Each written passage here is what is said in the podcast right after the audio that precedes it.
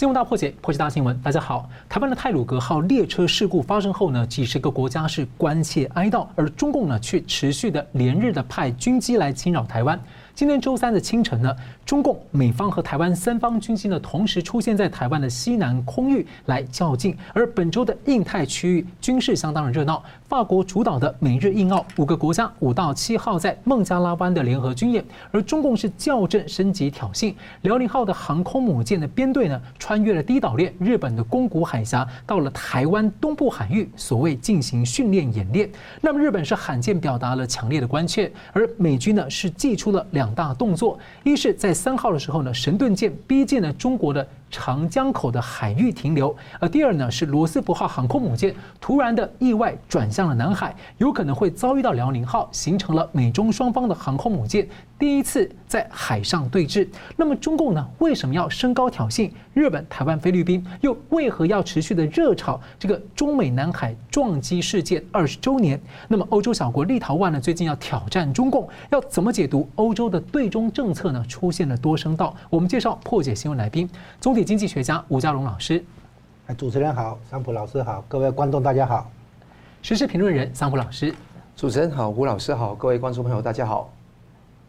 而美日同盟的领袖峰会将在十六号在华府登场。而日本首相菅义伟、美国总统拜登呢，预料要讨论台湾的安全、北韩核武等议题。那么目前呢，对于印太区域呢，以行动表态有利益相关者，除了印太四个国家之外呢，还有部分的区域国家，呃，至少呢，还有加拿大、英国、法国、德国、荷兰、北约组织，还有欧盟等等。那么中共呢，升高挑衅的最前线呢，至少有三个美国的重要盟友，第一个是台湾，第二个是日本，前首相安倍呢就说，日本已经站在了美中对立的最前线。第三呢，则是南海的菲律宾，中共有几百艘的民兵渔船呢，就逼到了岛礁的门口，连菲律宾亲北京立场的总统都说，恐怕会擦枪走火。另一方面呢，正在沦陷当中持续抵抗的香港，有评论家练乙铮警告，这里有深水港呢，可能被中共未来作为另一个军事跳板基地，包括指向台湾。那么在拜登上任后呢，中共就频频的测试美国政府，而在美中三一八阿拉斯加会谈之后呢，中共。的战狼和军事挑衅呢，又加速的升级。最近又辱骂了加拿大的总理，还辱骂了日本的首相。所以请教两位，我们先请教吴老师啊，你怎么看当前这个美国带头对上中共的整个印太大局？诶，这个阿拉斯加会谈之后的情况哈，看印太的部分是这样子，这里面有一个原本的结构性的因素的存在。就是中共推所谓“一带一路”，是这个“一带一路”呢，这个也有一个战略上的一个思思维哈，就是第一个，它代表中共开始正式向外扩张。那这个正式向外扩张里面，虽然方向上不是往东、往东海、往东这个方向进入太平洋，而是往西啊，进入南亚、西亚这个地方，表面上好像不是要跟美国对撞，结果恰恰相反，也就是说，它在往这个西边发展的结果。产生了很多跟美国对撞的地方啊，即使它没有往东，好，那一带一路呢，分成陆地跟海面，陆地的话呢，以里海、黑海的北边叫北线啊，那就是新疆出中亚那个前苏联五个共和国，然后再经过俄罗斯，再到乌克兰，到波兰，到德国，好，这北线。南线的话呢，就里海、黑海的南边哈，就经过伊朗，啊，然后经过那个。伊拉克、叙利亚、土耳其那边进入地中海，啊，这是陆地的这个线。海线的话呢，就是传统上的这个海海线哈，从这个台湾海峡、东海、台湾海峡、南海，然后马六甲海峡，然后呢，印度印度洋跟这个阿拉伯海是。那这这是海线，然后意思就是说，沿着陆线、陆地线跟海海面、海洋线哈的相关国家，他要去推动所谓基础建设投资哈。基础建设投资当然除了陆地上的高速公路、高速铁路之外，重点是码头，还有呢，飞机场，好，那这些将来都有军事的这个利用的这个价值。那本来的做法呢，就是说他提供人民币贷款，然后你去新建，新建也是由中国企业来承包，盖好了之后，照理说应该要有这个营运收入啊。那问题就出在说，这些所谓的基础建设，通通会产生一个问题，就是运量不足。没有足够的货运那个旅客的那个运量，所以呢无无法产生经济效益。那也就没有办法还款，然后呢就变成各个国家的一个财政黑洞啊，你就是变成说一定要一直一直贴钱进去，然后呢就变成债务陷阱，就是说我跟你借钱来做这些基础建设，可是我没有足够的营运收入来还款，然后最后就变成有可能就像那个斯里兰卡的那个汉班托塔港一样，就变成说我这个地方租借给你九十九年。啊，等于是变相的那个，好像割让土地一样了哈。变成盖好，变成给中共军事用了。等于是中共来你的地方出钱盖，啊，盖了以后他用，可是名义上是你背了贷款，是，所以这叫债务陷阱。好，这是从陆地海面上，那这样的一带一路的的话向外扩张呢，它跟就是它一个重要的环节哈，它对印度来来讲是陆地跟海面双向夹击，所以印度。是很不舒服，对不对？印度在背锅，可是另外呢，这个海上的这个这一条线啊，叫做海上运输线，它是日本的生命线。嗯，所以呢，这个“一带一路”推出来以后，其实马上将日本一军。日本其实哈就已经受到震撼跟冲击，所以日本一直在想办法来把这个“一带一路”的这个一路一路就是指海面上这一条哈海上丝绸之路，要把这个对付掉。因为这个东西其实是事关日本的国家安全，所以现在我们看起来哈，这个“一带一路”里面，它惹毛了印度，威胁了日本，然后另外呢，它往南边的话，就是巴士海峡以南的这边哈，通过澳洲、印尼、菲律宾这些海域出到第二岛链这个地方的话，影响到的澳洲，是，所以你会看到为什么会有四方会谈，四方会谈就是美国以外就是日本、澳洲、印度，是，就是“一带一路”逼出来的。好，那这中间的话，南海的部分还会涉及到菲律宾、越南、马来西亚、新加坡。好，那所以整个一整个“一带一路”里面，特别是海上运输线这一条的话，是很利己的事情。如果南海变成说让中就是中共整天去那边经常性的去那边诶岛礁军事化的工程，然后呢，现在是在台海附近做经常性的这个巡逻哈，那个练呃训练等等。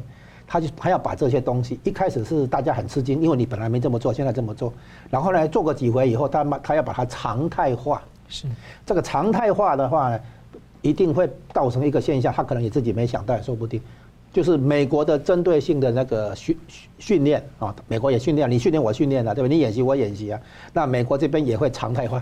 是啊，而且美你你逼近逼近那个台湾这边。将现在看到美国的侦察机等等训练飞行等等，也逼近中国的领海，你逼近我就逼近你，哦，你清晰我清晰，你模糊我模糊，所以美国完全针锋相对，这点可能中共可能要有心理准备。他在台海的这个台湾这边的领空领海的这个逼近，对不对？换来的是美国的逼近。好，那现在看起来哈，有一个重点是美国是两洋的大国哈，他在太太平洋这边的话，他有日本。韩国是这个是共同防卫条约哈，跟台湾的话是不成文，没有正式的，但是其实有相当的，也是也是相当于承担这个防卫责任一样哈。这个是亚洲这边，欧洲那边的话呢，欧洲国家跟美国有一个北约，北大西洋公约，这是也这个也是那个共同防卫条约的性质啊，所以参参与国之间形成了一个彼此之间的那个集体安全，来针对他们的敌人哈，他们敌人不在这里面。所以他们参与的国家之间形成一个共同防御的机制，那么这就为什么说明为什么德国、法国也要来南海、来印度海、印度洋或者来台湾海峡、东海这边来所谓自由航行。所以现在民主国家阵营这边是以自由航行为名义，但是其实就是明白一件事情：只要中国跟美国开打的话，不不但是亚洲卷进去。欧洲也会自动卷进来，因为美国受攻击，形同所有北约国家受攻击，所以北约必须反应。这就是为什么美国是两洋的大国，它两边都有共同防卫条约，所以它在这一头，比如说美国如果在欧洲被打的话，亚洲国家也要跳进来，因为美国受攻击，形同日本、韩国受攻击一样。好，现在如果美国在亚洲这边发生战争的话，美国受攻击的话，那形同北约的那个牵制国全部都受攻击一样。就是国际的这种利益跟战略的重心现在移到了印太区域，但是又加上他们那种集体防卫机制的这个联合，所以就会加成这样的效果。对，就是说美国因为是两大洋，所以它两边都有集体防卫机制。那任何一边出问题的话，另外一边的美国受攻击的。哦，只要美国受攻击的话，那你有签有共同防卫机制条约的这些国家也要加入。这就是为什么德国、法国最近都开始派军舰来远东地区，就这样来的。好，所以呢，一方面我们看到美国在两边两大洋这边都有共同防卫机制，所以呢，这个巡航会常态化。那么以自由航行为名的意思，就是说美国要中共遵守国际行为规则。那现在如果中共违规的话，台湾应该要有积极的反应，就是台湾不是等你飞过来以后我再来那个拦截或者那个监控，而是我台湾也来训练飞行啊。我也可以到广东啊，到浙江去训练训练飞行啊。然后呢，台湾要更大的加力加大这个投资海军空军的装备，而不是维系原来的大陆军的思想。所以在这方面的话，台湾的战略跟战术都要积极转型，就是变成转型成一个一个海权的那个防卫机制。啊，像我们的军方里面的很多将领都还是陆军的，所以最近就采购了很多的船舰，包括海巡也。以后的海军、空军都是科技兵种，嗯，你要操作那些飞弹啊、那些雷达啊，那些都需要一个基本的一个素养训练，所以以后都是讲打科技兵种。所以台湾以后也要再开始主动出去，不要说你每你来你会过来，我会来我这里，然后我再来那边因应起飞哈，对不对？监控不是，以后干脆我们就飞过去啊。你你你打他，你打他干嘛？对不对？说不定哪一天是我们先按错钮。好，同样问题也请教一下桑普律师。我觉得现在的情况就是像是战略清晰，但是实际上它还是采取一种又有清晰又有模糊的地方。我觉得总体上来讲是跟克林顿跟奥巴马时代好，但是却比川普时代差。那这一种情况来讲，那个是在可测的情况下。给中共掌握未必是一件好事，就还是还是变成可预测的范围。没错，那所以我觉得在国际的大的那个环境里面，一定要有不可测的情况。你看川普就是不可测的一个人。那无论如何，我们可以分四个方面来分析这个事情：美国、盟国、中国、台湾。好，那美国来讲呢，我看到是美国也是非常出狠手。刚刚主持人也说到，海军呢，罗斯福号航母群打击啊，航母舰的打击群，四月四号进入到南海。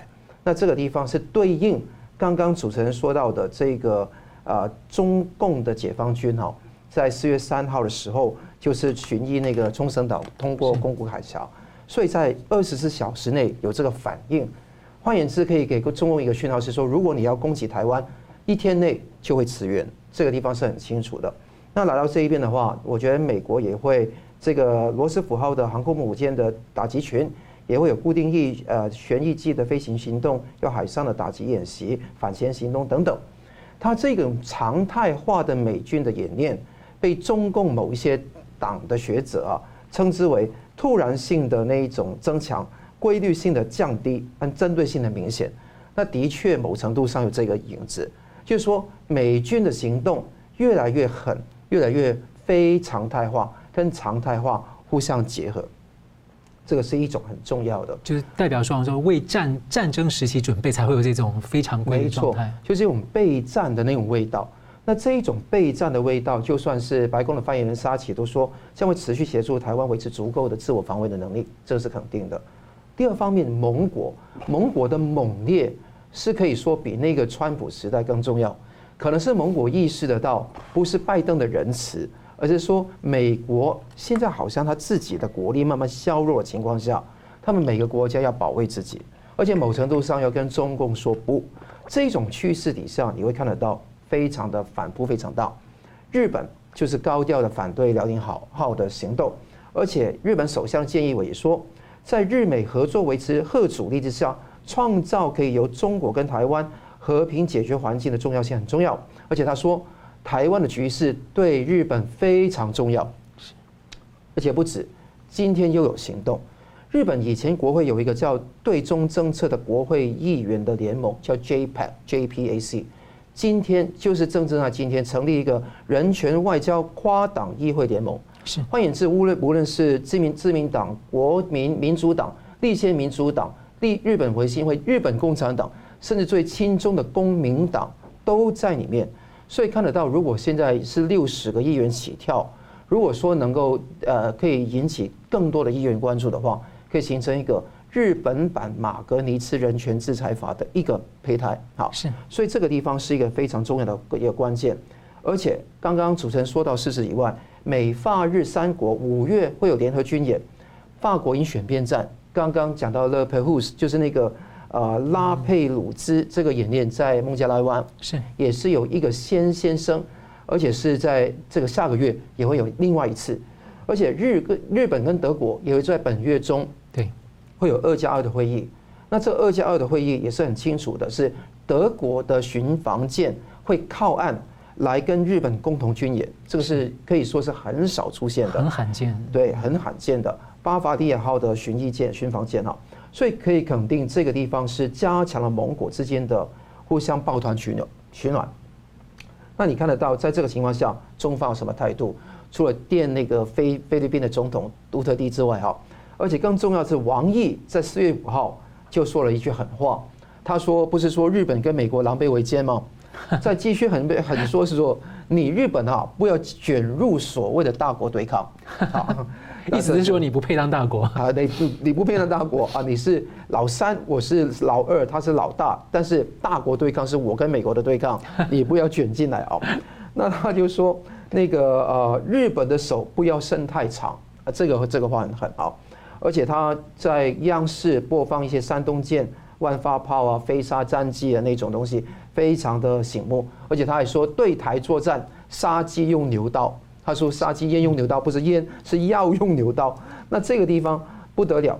那你看得到日本的态势也是非常的硬，开始慢慢转硬。而且日本最近也会针对中国的海警法，随时在可以在公海里面去射杀日本的渔民。这一点呢？现在研拟新的法律来去对峙，在台湾方面又怎么样呢？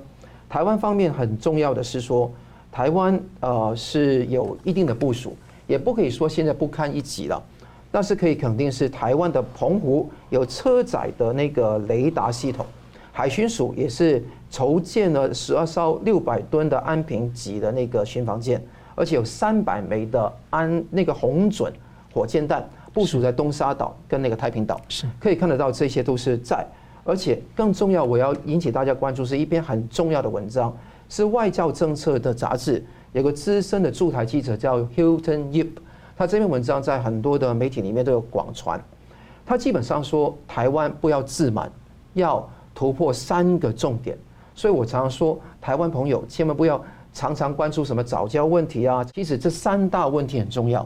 这个 Hilton Yip 怎么说呢？他说，台湾呢，仅仅仅有一千一百个确诊，很好，那大家都相对自由的生活，经济成长率去年有二点九八趴，那今年可以可能有四趴，那但是有三个很重要的重点是要突破。第一个是国防军力，美国故意用战略模糊来对台湾，是要逼迫台湾要自己要炼造出一个自主的国防力量。这个是很重要，是无论你买武器还是自己建造也是非常重要。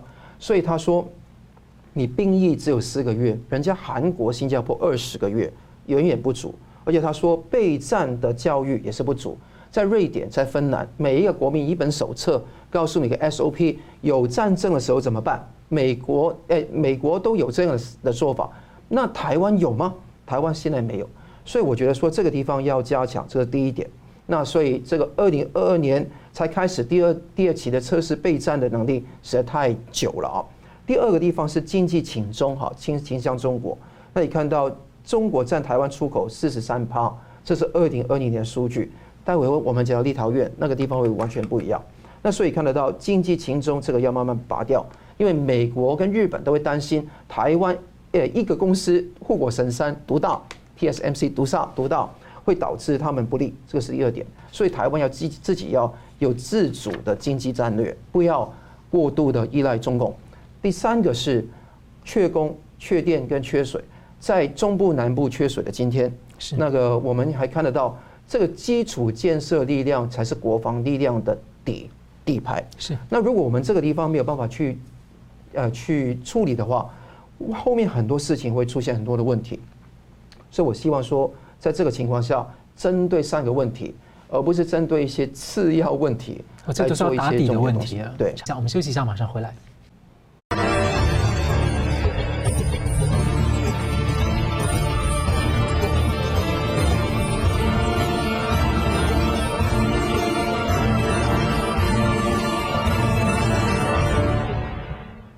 回到新闻大破解。在冷战时期呢，欧洲的波罗的海三个小国家呢，曾经发挥了举足轻重的对抗共产集权的作用。那么如今呢，三小国之一的立陶宛在二月份宣布要离开中共的十七加一机制，批评中共呢借了这个机制要分化欧洲，打脸中共的一带一路。那么三月份呢，立陶宛政府还提案要修法，规划在台湾设置代表处。那么德国媒体分析啊，虽然呢挑战中共是有一定的风险，不过这做法很聪明，为欧洲树立了一个罕见的榜样，也向美国呢展现了在欧洲罕见的一种坚定立场。而另一方面呢，欧洲有不同的各种的声调，是例如呢，德国梅克尔所主导的欧洲投资协议，另外还有法国马克宏先前在拜登。政政府要上台前后呢，提出欧洲要战略自主。那么欧盟先前呢，曾经有一个欧亚的联结战略，不过现在看起来似乎已经不够了。欧盟的外长在三月也表态，欧盟要制定自己的印太战略方针。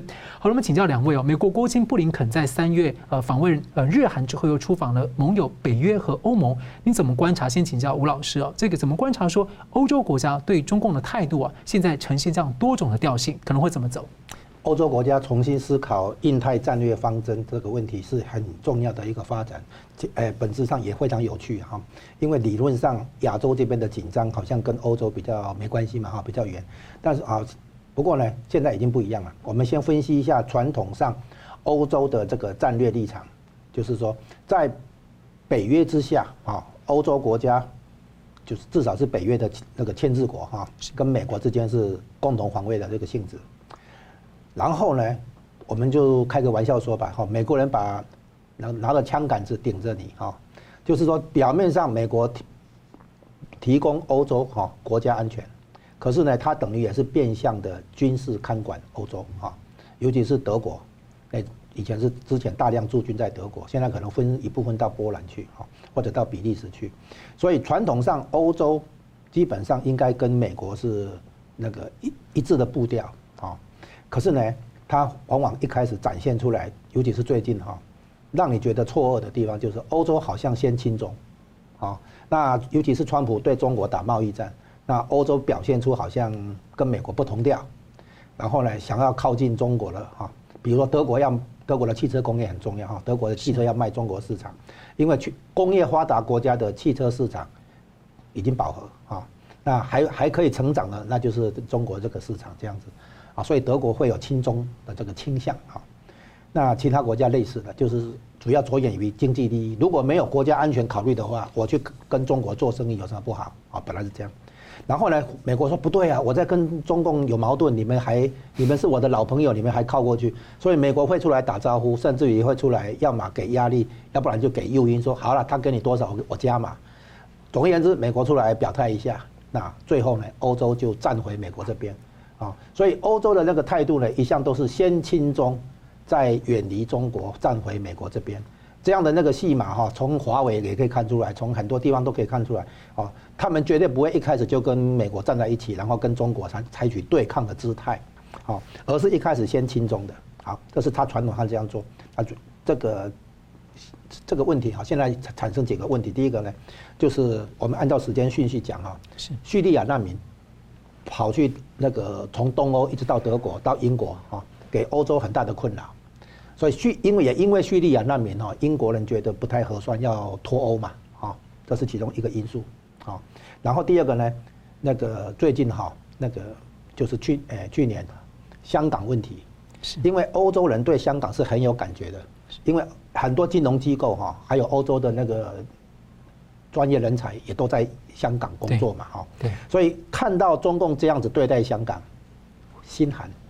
所以欧洲人现在当然英国首当其冲会接待香港、接纳香港的移民，但是单单从国际金融、国际旅游、国际贸易的角度来讲，欧洲人眼睛里面是看得到香港的，香港很对欧洲来讲是很重要的一事情。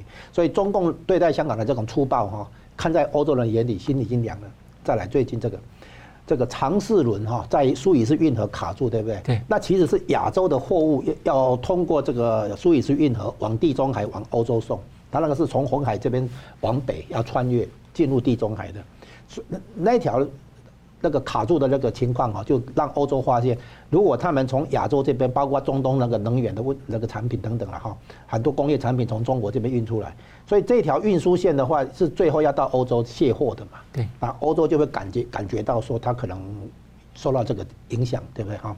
从这几件事情看出来，欧洲人开始把更多的目光投向中东跟亚太地区，印太就是变成所谓印太哈，印太战略出出来。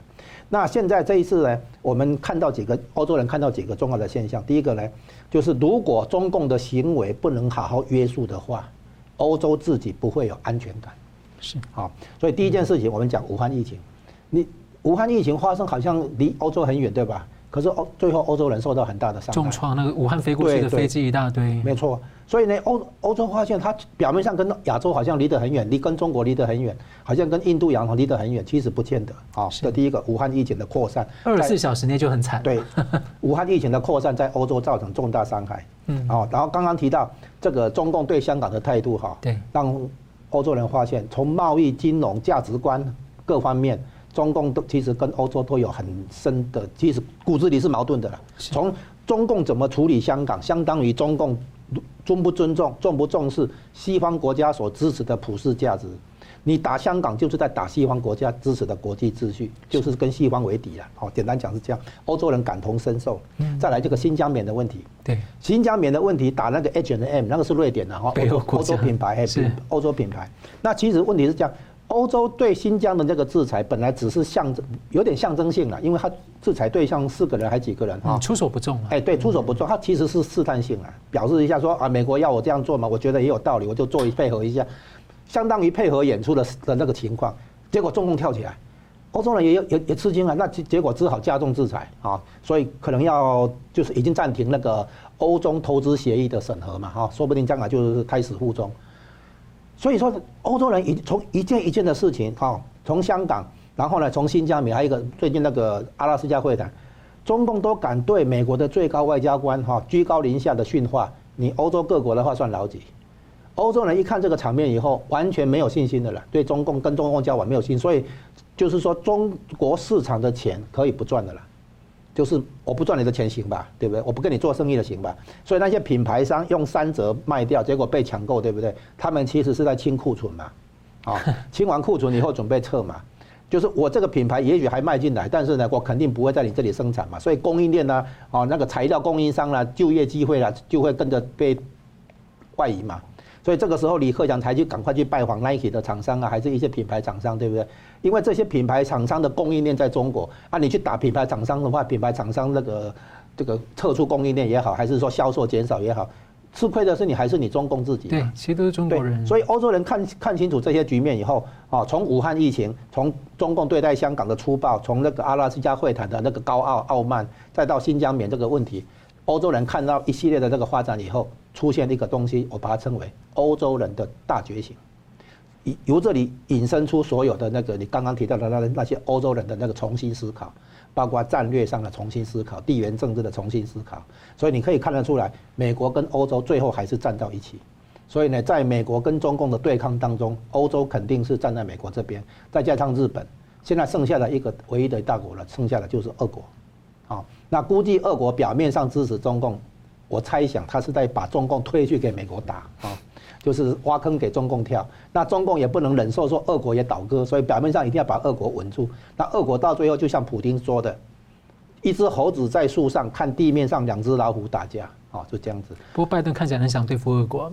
不，对，拜登是引诱俄国对乌克兰加压力，以免乌克兰去清算他的那个丑闻。还有呢，可以转移这个对中的。拜登去骂普丁，普丁生气秀肌肉，那当然在乌克兰边境摆重兵，对不对？那乌克兰看到有危机，当然对拜登要客气一点嘛。是，好了，同样问题也请教一下桑普律师，怎么看一下欧洲目前出现这种多声调？音的观察？你看到欧洲整个局势，因为欧洲很多国家，好，欧盟有二十七个国家，有老欧洲，有新欧洲。老欧洲主要是西欧的传统国家，新欧洲都是中东欧的国家。原先说新欧洲是比较亲美的。那你看到波罗的海三国到现在还是很亲美的，北约的很多那个军队基本上都在那边有驻扎，有那个有驻防。那你可以看得到，在这个局势底下，立陶宛立立陶宛这个新的一个推动，是要宣布脱离十七加一的机制。为什么会有这个举动？因为大家都很压抑。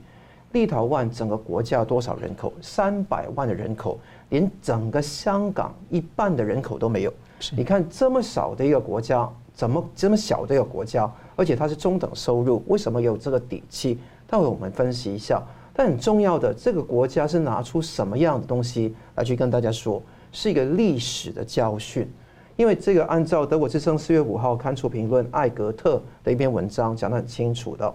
中国从二零一二年开始，已经开始扩大它中东欧的一个部署，有十七国的峰会，所以十七加一，那个一就是中国嘛，那就拉拢中东欧跟波罗的海的三个国家，那致力发展“一带一路”。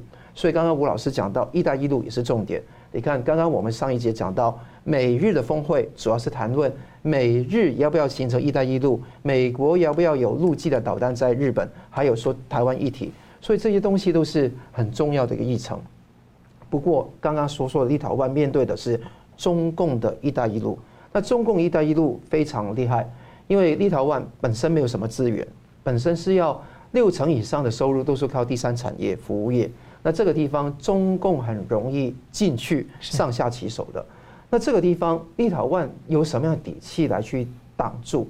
那我们看看第一个，他去年十月二十五号有个大选。大选时候有三个主要的党派联合执政，祖国联盟、自由运动、自由联盟，他们都是相对右派的政党。那左派的社民党跟那个劳工党基本上是没有办法执政。那右派能够占到一百四十一席的七十四席单一国会，所以很清楚的是，他们能够以价值观念为导向，来去延续反苏的策略，去反共、反中共。这个地方是一个非常重要的一个突破，而且它是支持为自由而奋斗的台湾人而去继续努力。那你看到这个以宣传之后，你会看到他在去年十一月就开始新上任的政府禁用中国同方威视技术股份有限公司的一些机场安全监视的系统，是，而且他也看到在今年的二月做过这个事情以外，还有说二月以后的时候也是拒绝出席。中国邀请的十七加一的领导人的会谈，而且甚至国会的外交委员会宣布要退出这个十七加一的机制。那你看到这个一步一步来到了上个月了，三月的时候，二十三号，政府甚至提案那个修法，是希望能够跟台湾能够有关系。所以刚刚说到派驻商业代表对赴台湾成立经济代表处，就是这个意思，要修改当地的公务员法。而外长林科维丘斯说，与台湾强化关系是不违背一中政策的，而且他看到的是什么？十七加一的好处不如预期，而且会有反效果，导致那个就业的问题被中资虹吸过去。而且更重要的是，欧盟本身会有分化，因为你十七加一不是二十七个欧盟国家的全部嘛？那你你这个地方等于说。中共可以分而治之的方式来对待欧盟，所以他呼吁二十七个欧盟国家能够团结一致，一致对外。这个地方也是很清楚的。而且你看到最近中国在反制裁，因为欧盟制裁中国嘛，中国制裁不是十个人还有四个实体吗？十个人里面有一个是立陶宛的那个国会议员沙卡利埃内，好，这个是很重要的一个重点。所以看到立陶宛有自己的一个故事。他要强调是什么？与独裁政权去博弈，尊重是重要的政治筹码，坚持立场才有尊重，而且要为牺牲做好准备。台湾能不能够听到这个声音很重要，就是你要坚定，也要为牺牲做好准备。那这个地方为什么不靠中呢？因为很简单，因为立陶宛虽然是一个小小型开放的经济，但是你想想看，它。中国是立陶宛的第几大的出口国呢？是第五大吗？第十大吗？十五大吗？二十大吗？都不是，是二十二大，所以排到非常的后面。那你而且更重要，进口国来讲，那个是呃，那个中国是立陶宛的多大进口国呢？是第八，所以肯定的不是很高的名次。所以正因为那个地缘政治上没有非常大的依赖的关系，导致。立呃那个立陶宛能够具有独立自主的政策，这是很关键的。二零零四年加入这个北约，二零一五年加入欧元区，这个已经成为非常重要的一点。除此以外，刚刚大觉醒吴老师也讲得很清楚了。根据疫情、香港问题，还有那个那个新疆棉的事情，你会看得到，那个中东欧对于中共会有新的看法。以前都认为说底盘在美国有北约罩我，虽然每一个欧洲人很多啊，都会在表面上会骂美国，但是国家还是要亲美的。但是他想怎么样成为美中之间的第三者的角色，可以两边雨露的去均沾。但在这个地方发觉到沾不了，因为中共的东西会把你吃够够，所以这个地方他就觉得说，如果这样子的话，不行。他从天真。变成有兴趣之外，开始获得教训，有疑虑，这有忌惮。那这个地方，它在网络安全跟质疑十七加一的必要性开始出现了。这种声音，立陶宛是一个先行者，因为它是一个少有的在新欧洲、中东欧里面站得稳的。你看匈牙利也是站不稳，你看捷克的总统那也是站不稳。那你看其他国家。站得比较稳的可能是波兰跟其他波罗的海三国，但这个先行者的角色就被刚刚我说的艾格特这个作者形容为 risky but clever，是有风险但是聪明的。我希望这种战略能够给很多小国一些参考，包括台湾一个直接面对中共的一个前哨战，一个重要参考。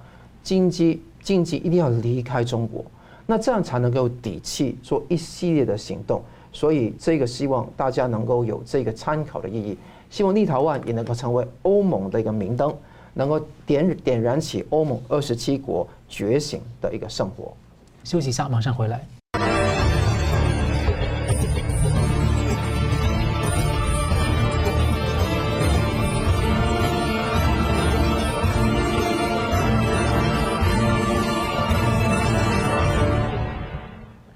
回到新闻大破解。当南海的局势呢越来越紧张的时候呢，中共呢是在高调的去纪念所谓的中美南海的撞击二十周年事件。那么，中共官方和喉舌是高调的热炒，然后也纪念失踪的飞行员，也引发了一些猜测。这个事件呢，美中双方的说法是不一样的。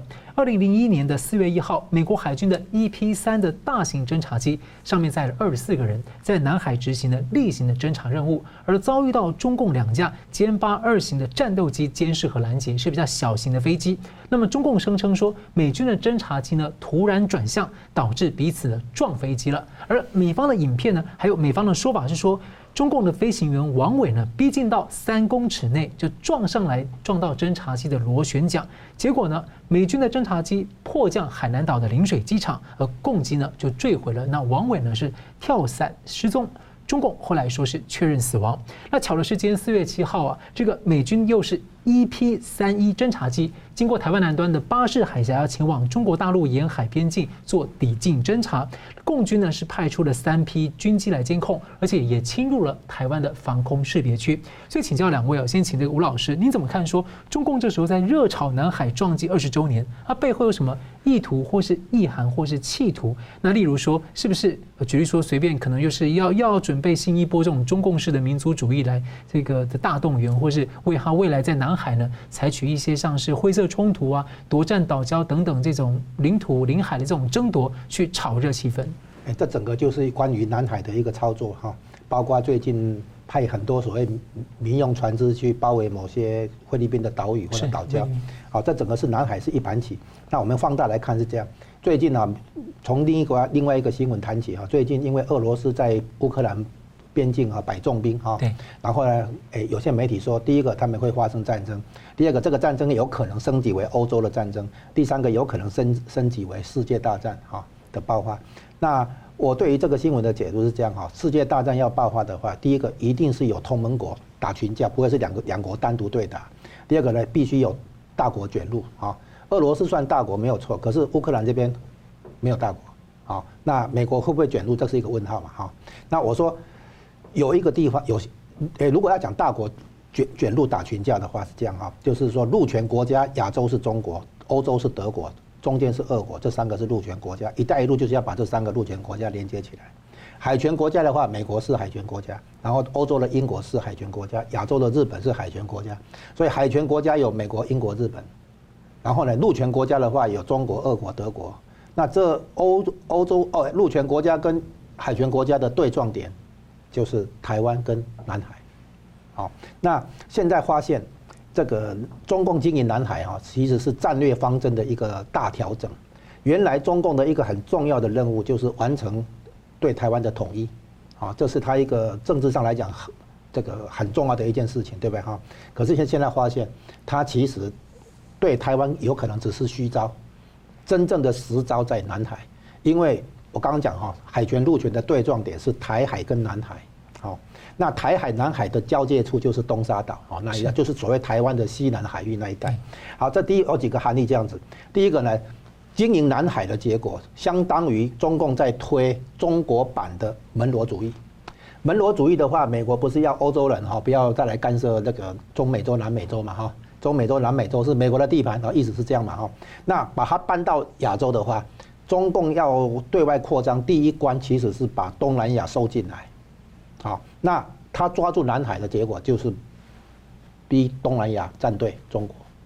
所以这个是一个地缘政治上的中国版的门罗主义，透过南海收编东南亚十国，这是第一个含义。第二个含义呢，中共不是要对美日这边来讲，不是要突破第一岛链吗？那宫古海峡、冲绳那边没办法，因为日本布防很很紧密。巴士海峡这边大概也不行，所以将来唯一突破口还是南海，从南海南端这边突破到第二岛链、第三岛链那边。潜舰的话，就是哎，对，就是说。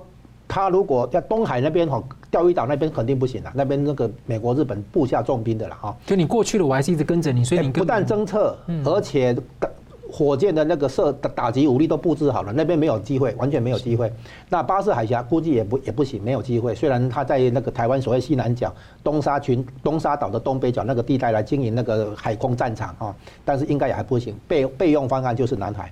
南海从南海这边哈，南边这边绕出去的话，也就是突破第一岛链的一个战略，所以他一定要经营南海，这这是一个第二个原因。第三个原因呢，因为南海是深水区，黄海、东海那边是浅水区哈，那要他要建立核潜舰基地，就设在这个海南岛的那边的龙波军港哈，那一出来的话就是深水区，才才可以避免被侦测到。所以他经营南海的话，其实那建立那些岛礁是在保护那个核潜舰。啊，那有了核潜舰做什么用呢？对美国都构成核打击能力。消极的讲就是核报复，你打我的话，我可以报复；积极的讲的话，甚至我可以发动核攻击。好，那对美国有核攻击能力之后，那他就可以拿台湾了。你美国介入，你介入看看，我对我对你发动核攻击是这样来。所以他现在经营南海啊，就是说在建立这个核威慑能力了哈，核打击能力。然后最后，哎，再再下来，就是南海的话，它如果能够控制的话，那么它直接威胁北边东北角的日本、韩国还有台湾，不只是东南亚。所以呢，他拿下南海的话，等于同时拿下东北亚跟东南亚。啊，那就到接下来最后一最后一个收收尾的，就是把美国势力赶出西太平洋。好，同时当然切断印度跟那个美国、日本这边的联系了哈。所以日本最近好多艘的这个新潜舰下水都要防堵这个。对，因为南海是日本的生命线嘛，一样嘛。我说这条海上运输线也是日本的生命线，不是中国的生命线而已嘛。所以他现在中共把本来是要对付台湾的这么一个事情，好像是中国内部的统一问题，现在已经把它变成一个跨国国际间的区域和平稳定的问题，霸权争夺的问题。那霸权争夺的话，第一关一定是南诶。重点地区是南海，好，好，那从这里看出来，中共的海权扩张，哈，我们现在看的问看到的问题，中共的海权扩张，当当然是挑战日本、美国这些海权国家，哈，那我说它至少还要十年，它不单单是要有海军的那个军舰的那个下水，哈，现在盖航空母舰，哈，盖那个航空母舰的护卫舰。舰群哈，航空母舰一一支出来没有用的，它一定要有足够的护卫舰啊。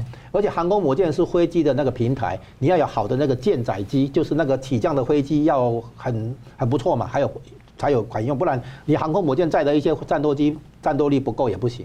所以它飞机要回要雷达要飞弹哈，要这通讯系统等等，然后呢这个必要时垂直起降啊等等。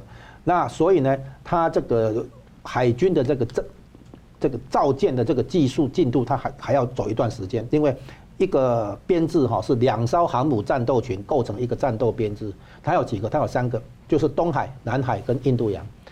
中国要在这三个地方经营，然后每一个战战区的话要配备两个航母战斗群。航母的话不是一像辽宁号出来那个是纯粹训练的，那是好好看的，因为它没有战的真正的战斗力。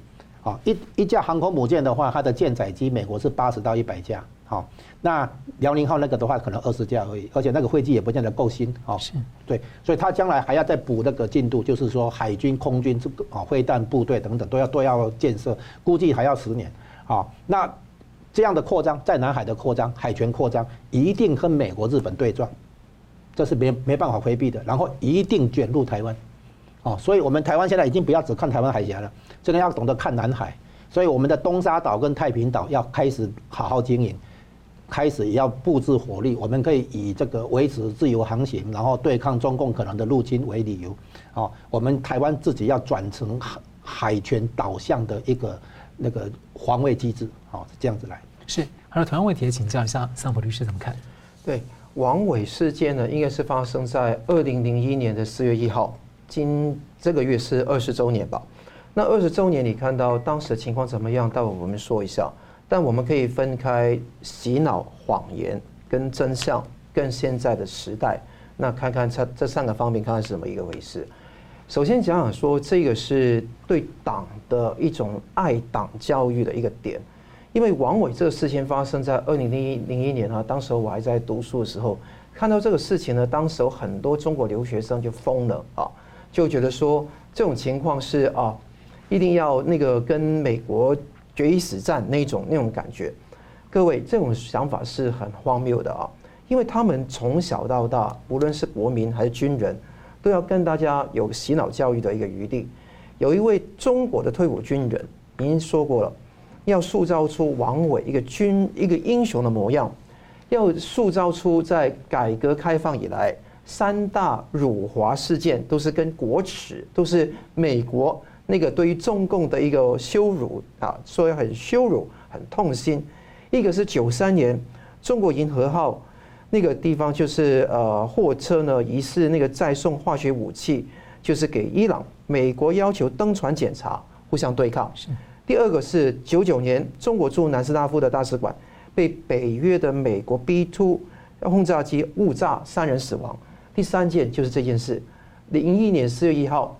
EP 三美国的侦察机跟那个一其中一一艘那个中共的歼八那个战战斗机互相擦撞，导致的那个王伟那个的飞机整个断开两半，那时候他跳伞之后失踪，中共声称他死掉。好，这个地方会引起一个非常大的所谓的轰动，但这个地方谎言必须要被拆破，待会会拆破给大家看。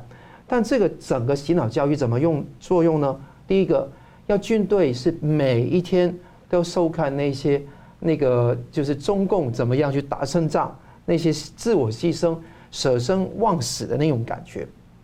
那你最近看得到这个？听说他每一天哦，每一周都要分配多少时间段要迎接建党百年嘛，对不对？那所以这个地方也是完全军民是一块的，没有分别的。第二个是英雄事迹的书，每天都要看。第三个军人每天都要看，第三个是一天三餐前都要唱革命歌曲啊，《上甘岭》等等都要唱，那唱了一百首才能够真的是当一个好军人，这个是等于当歌星了，而不是说当军人了。第四个是搞保护英烈，让死那个死人那个安心，让活人呢敬拜。那这个地方也是为什么习近平政权要那个有个二零一八年五月一号通过英烈保护法的最重要的原因。刚刚四月一号，就是在他逝世二十周年那一天，那有一个姓王的六十三岁的人，那被被北京公安刑事拘留，原因是他辱骂了这个王伟跟他遗孀王某。那这个王伟被称之为海海空战士，而且有个美名哈，个人称号叫做最最美奋斗者。我不知道最美在哪个地方，待会告诉大家他最美在哪个地方，我不知道。总之。军队在中国是属于党的。那照那个逻辑的话，以前你只要去质疑这个当时对日抗战里面中共的谎言，只要跟国际上的历史对不起来，你讲国际版本，你就是对，你就是侵犯了这个违反了保护英烈法，你就讲真相、讲真话、行公义，就变成说违反英经那个英烈法不得了。所以这谎言治国莫大于此啊。那党卫军就是解放军的本质，公检法全都是刀把子听党话，教育笔杆子都是文宣，通通都听党话。所以笔杆子、刀把子、枪杆子，通通抓在中共手上。所以在这个情况下，你会看得到中共坚持是美国突然转向蓄意杀人当天哈，零一年四月一号当天，而且他说小布希政府渐具道歉，才能说这样的话。但实际上是怎么样呢？根据美国当场的 Sean Osborn 的中尉所说，是自动驾驶进入飞行状态，在国际空域空域进行例行的巡查的时候，王伟的飞机逼上来，驾驶呃歼八的飞机逼上来。连续两次贴近飞机，那王伟呢一度单手驾驶，而且脱下氧气罩，但那个时候呢气流就开始抖动，他的飞机的前头在往上敲，那一敲的时候就撞到人家的螺旋桨，螺旋桨一打就把那个飞机打成两半，他就跳伞之后就不见了。那那个时候你看得到整个视频都是美国公布在网上的，这个事实都已经在，而且在这个王伟出事前。美军已经知道这个王伟这个人是爱炫技、爱冒险，而且是有绰号叫“热狗”。那往极限施压，这个事情完全是他自己宣得太厉害，最后自己一不小心就被打死了。简单来讲是这样子，而不是美国故意的，我们要把他歼灭。那中共就渲染、宣传成为是推卸责任，来宣传、渲染受害者那种那种气氛。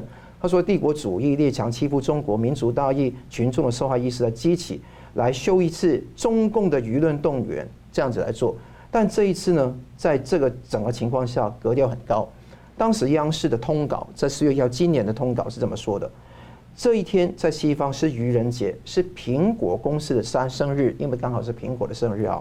在中国这一天让人格外沉重，想起很多往事，那刺激大家要卧薪尝胆。”要那个发愤图强，中国二十年了，已经不是以前的中国了啊！就讲这样的话，那用这个方式来激起大家那种民族心，但是这个民族心建基建基于什么？中共一党专政的独裁政权底下，这个地方是完全错置，而且是让整个国家步向没落的一个重要的一个标志。时代意义上，你看得到最近讲东升西降，习近平说要平视世界了，不吃这一套了。不要讲跟我讲实力了，不要跟我居高临下了，讲这些话，说现在中国已经大了，没有人敢欺负了。他说今天格调变高，没有像以前那么低，是因为说不再韬光养晦了，都应该要高调的展示出精致的爱国主义。这个精算得失抵触，呃，得出的一个东西，是从以前零一年那个中共军机哈。偷偷的，因为美军当时被迫降在一个那个海南岛一个港港口嘛，他偷技术嘛，那都是偷偷的偷技术。今天呢，敌我矛盾，不敢在这一边就是乱讲了。所以我觉得说，用战，与其说是战狼外交，不如说是那个饿狼外交、死狼外交，一个是痞子的外交，用这个东西来去对待全世界。所以我希望各方。能够完整的了解整个事情，不要被热炒冲昏头脑。而且这个事情，谎言必定被战胜，被什么战胜？被真理战胜。节目最后，我们请两位来宾各用一分钟来这个总结今天的讨论。我们先请一下吴老师。啊，有关欧洲的大觉醒啊，应该给台湾人更多的启示。这个立陶宛是小国家啊，然后呢，它等于是带头来对抗中共的所谓“一带一路”的那个十七加一的机制。那德国媒体说他很聪明，是因为他以小鸡的身份，等于是在做领头的工作，领头的的工作，帮后面的大国大鸡哈，等于是分担压力。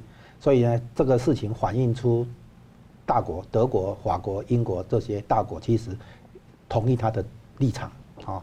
立陶宛是等于是先冲，也要帮他们分担压力。那德国说他聪明在这里。也同时在跟美国表现欧洲的罕见的一个坚定立场，那这件事情也给台湾很大的启示。台湾人应该要懂得说，中共的问题我们已经是最了解的了，哈，最体最有体会的了。所以我们跟中共也不用期待太多，哈。中共只相信拳头跟实力，所以台湾就好好的拿出拳头跟实力，啊，这是台湾人应该有的觉醒。是。对，我是非常同意吴老师刚刚的总结啊，因为很很简单的是，小国要有强硬的样子，道义是很重要的，而且你彰显出道义来很重要，也要实力，因为你没有实力的小国是不堪一击的。